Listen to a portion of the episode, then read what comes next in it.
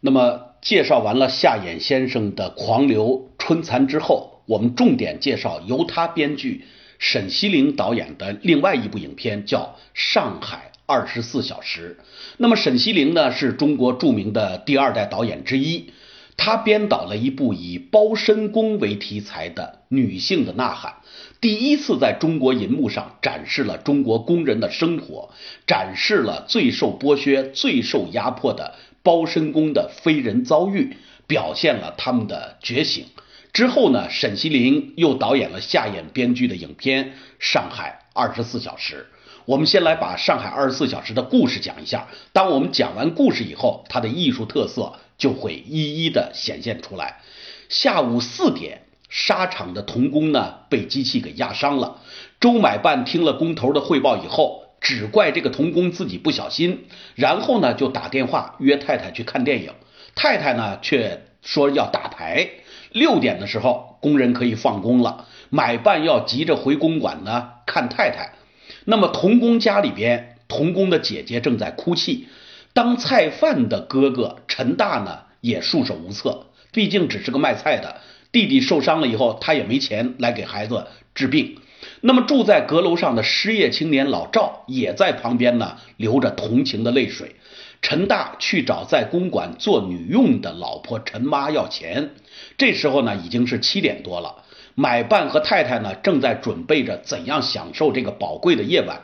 九到十一点，童工在床上呻吟，而买办呢，正背着太太和交际花呢，在吃大菜、看电影。而太太呢，也正带着他的情人在跑狗场赌钱。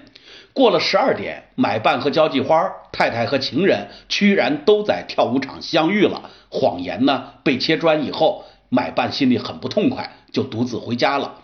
这个时候呢，老赵为了弄笔钱帮助陈大一家，生平第一次到周公馆去行窃。陈大呢，则冒着大雨接着去做生意去了。只有女工守着受伤的弟弟，做了一个美丽的梦。早晨四点到六点的时候，买办太太回家了，发现家里失窃，就想起陈妈的老公，那个呃陈大呢，昨天晚上来过，就报了案。两个小时以后，陈大被抓了起来。这个时候呢，老赵正忙着请医生给童工治病。十到十一点的时候，买办到沙场，把沙包上原来的。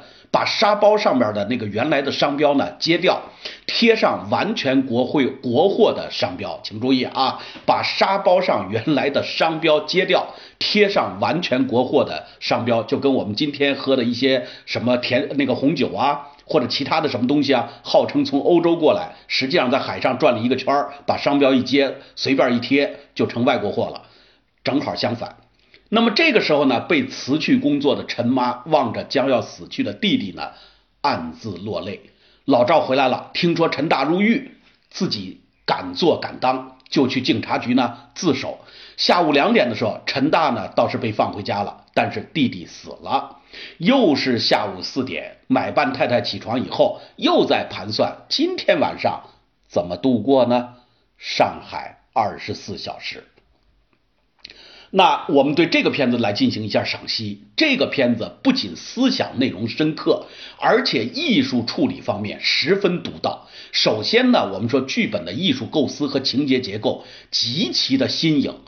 呃，故事呢集中在一个昼夜，以童工受伤为中心情节向外辐射，这是一种非常棒的辐射化的结构。其次呢，又是用了对比的手法，并且以此作为描写的。基本笔法，那么剧中人物出场的安排特别的流畅自然，独特的结构、精选的细节、真实的环境描绘、简洁的蒙太奇处理，以及其他电影表现手段的运用，构成了夏衍电影剧作艺术的特色。